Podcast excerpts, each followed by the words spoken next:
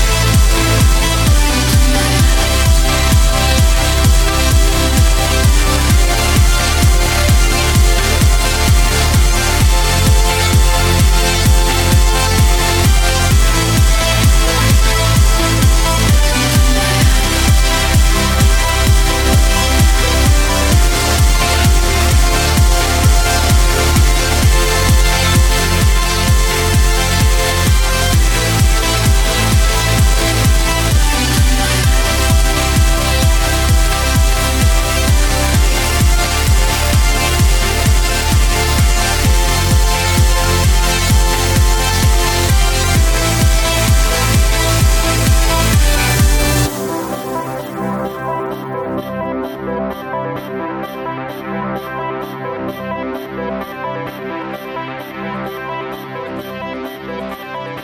you.